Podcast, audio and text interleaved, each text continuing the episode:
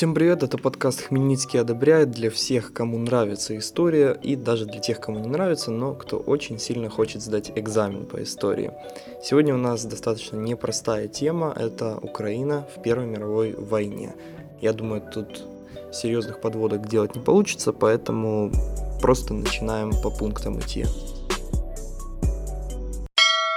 Для тех, кто особо не разбирается в истории, скажу сразу. Первая мировая война началась 1 августа 1914 года, немножко символично, потому что 1 августа. И закончилась она 11 ноября 1918 года. На самом деле, и почему ее называют прям первой такой мировой войной, хотя до этого были достаточно масштабные войны, и э, та же война отечественная с Францией, когда Франция очень много завоевала и, и в Европе пришла на территорию Российской империи. Наверное, потому что это была одна из первых войн, куда подключились страны даже из Азии, из ближней и из дальней, и даже страны за океана, то есть страны США там и прочее, потому что уже к тому времени они окрепли как отдельное государство и готовы были принять участие в этой непростой войне. Итак, почему она началась? Во-первых, это были серьезные конфронтации между большими государствами за сферы влияния, колонии и, конечно, новые рынки сбыта. В основном, ну, как основной посыл войны был в том, что нужно перераспределить уже разделенный мир – то есть тогда царствовали, скажем, по колониям, это была Великобритания, конечно, и Германия всегда шла на втором месте, она очень хотела попасть на первое.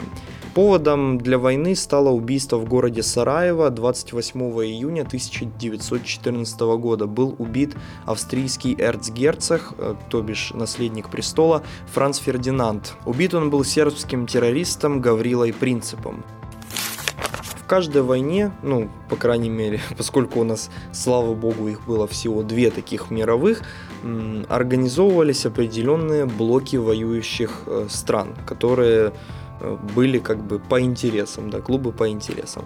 Значит, первый блок это Тройственный союз. Он был э, собран еще в 1882 году. Туда вошла Германия, Австро-Венгрия и Италия.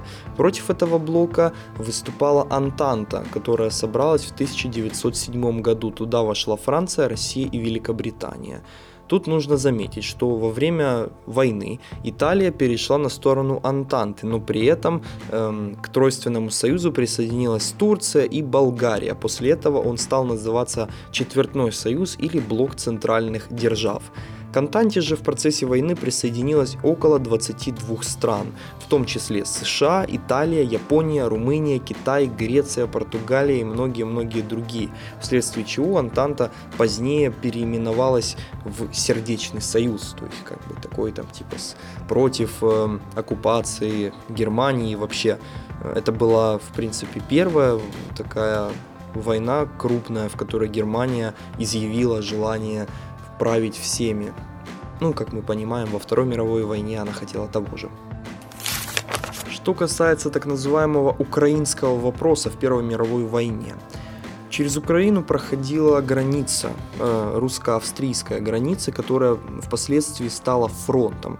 Фактически Украина стала плацдармом для наступления России на Балканы и Турцию. При этом такие факторы, как отсутствие независимой украинской державы, территориальное разделение украинских земель и при этом очень сильное желание украинской элиты и стремление ее к национально-государственному возрождению – оно тогда присутствовало. И в это же время, ну вот как бы, да, какие разные были взгляды на этот вопрос, европейские государства видели Украину только в своем составе. И то не факт, что даже как автономию, просто в своем составе. И, конечно, э, страны-участницы этой войны, они имели свои планы на Украину. Россия хотела присоединить Западную Украину, это Галичина, Буковина и Закарпатье, под лозунгом защиты интересов славянских народов. Австро-Венгрия видела своей главной задачей сохранить Западную Украину и захватить Подолье и Волынь. Германия же просто хотела захватить остаток земель Российской империи, а это в том числе и Украина, и э, Польша, и даже Беларусь, и создать так называемую Великую Германию. Конечно, как и во время любой войны, во время Первой мировой начался бум политических партий. Каждый хотел перетянуть народ на свою сторону. Мы начинаем с политических партий на Западной Украине, а именно из Галичины. Собственно, сейчас я назову да, три партии, которые существовали еще до войны. О них мы говорили в прошлых выпусках. Если вы не слушали, обязательно вернитесь на один или на два выпуска и послушайте об этих партиях более подробно. Итак, эти три основные силы это РУРП, УНДП и УСДП. Они органи- организовались такую в одну главную украинскую раду, она же ГУР. Эта рада проработала с 1 августа 1914 по 5 мая 1915 года. Туда вошли Левицкий, Павлик и Ганкевич. Они выпустили программный документ «Манифест ГУР». Там было три пункта основных. Самостоятельная Украина на территориях, которые принадлежали России и автономия Западной Украины, объединенных в отдельный край – поддержка Австро-Венгрии и инициация создания легиона украинских сечевых стрельцов. Об этом мы поговорим позднее в нашем уроке, точнее в нашем выпуске, да. И были также партии, которые создавались иммигрантами из Наднепрянской Украины. Они создали Союз освобождения Украины. Он проработал с 4 августа 1914 по июнь 1918. Там были такие известные люди, как Дмитрий Донцов и Дорошенко. Ну, не тот, который Гетман, другой Дорошенко. В общем, их там было много. Они выпустили программный документ «Наша платформа». Там они также говорили о самостоятельной Украине с конституционной монархией, поддержку Германии и Австро-Венгрии, создание отдельных лагерей для украинских военнопленных из Наднепрянской Украины, в которых должны быть организованы школы, библиотеки, хоры, оркестры и прочая инфраструктура, короче, чтобы они чувствовали себя как люди. И э, также еще два пункта, даже три.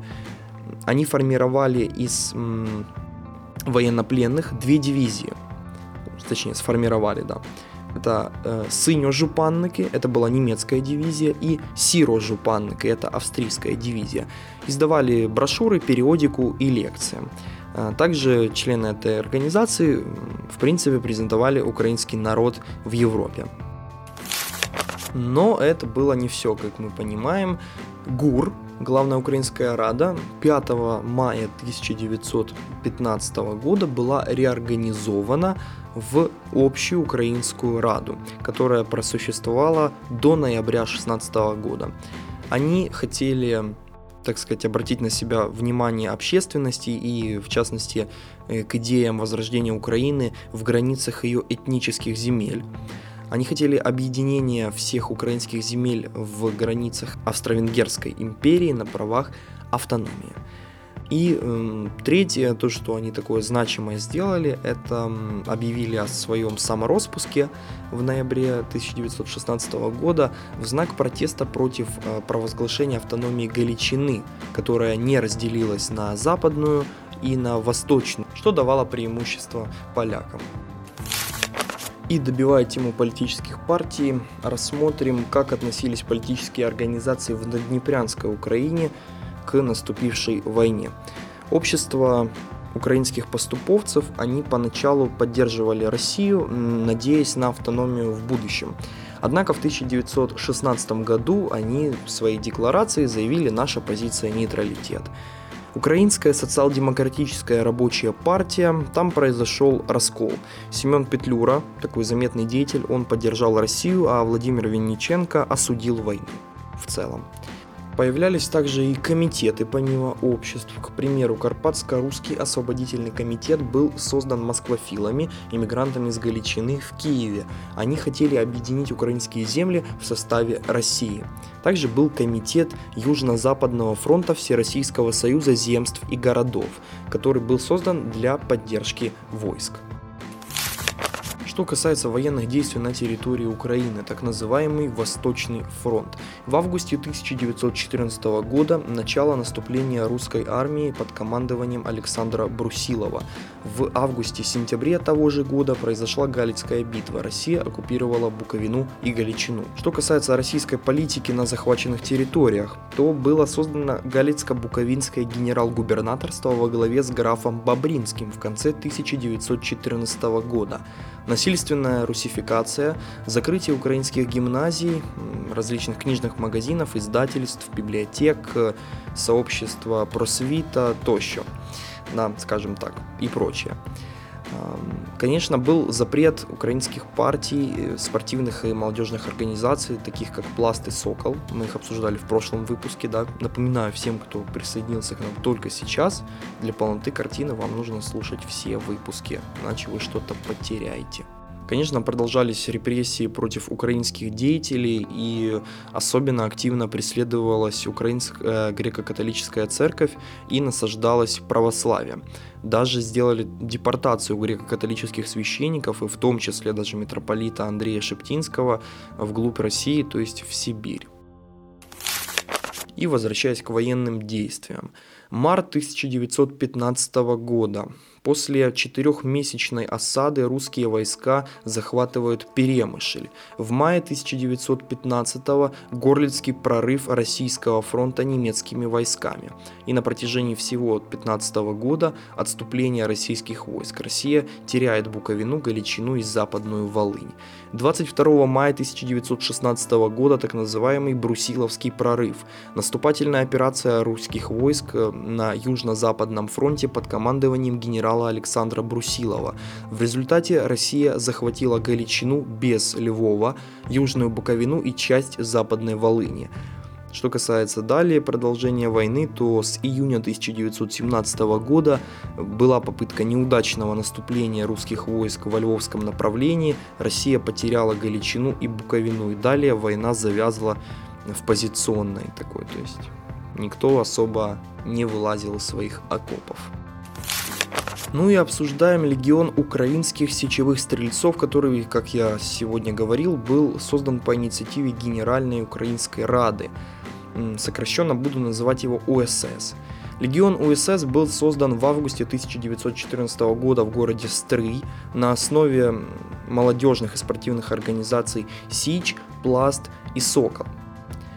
С 28 тысяч добровольцев австро-венгерское командование отобрало только 2500. Для одного легиона, для первого легиона было отобрано 10 сотен по 250 человек. То есть вот эти самые 2500, они были так разделены.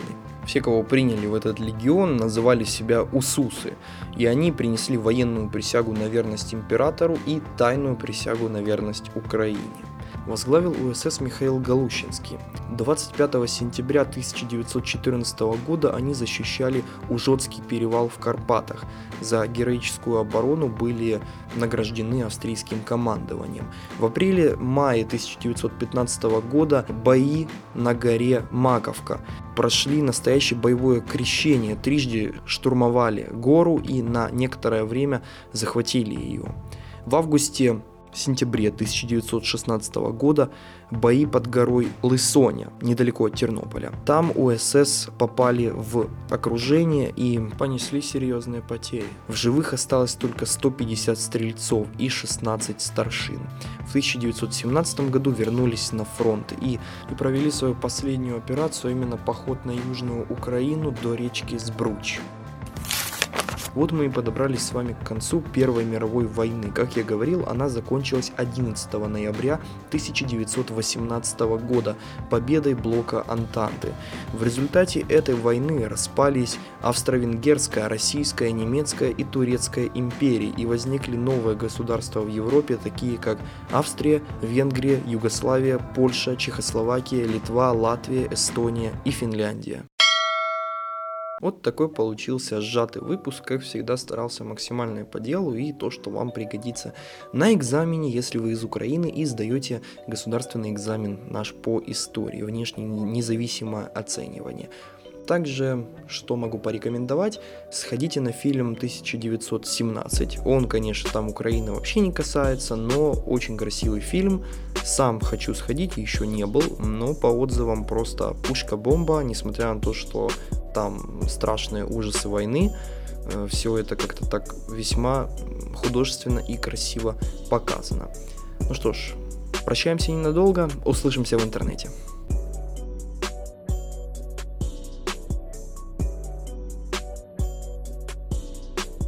Производство Подгаецкий продакшн.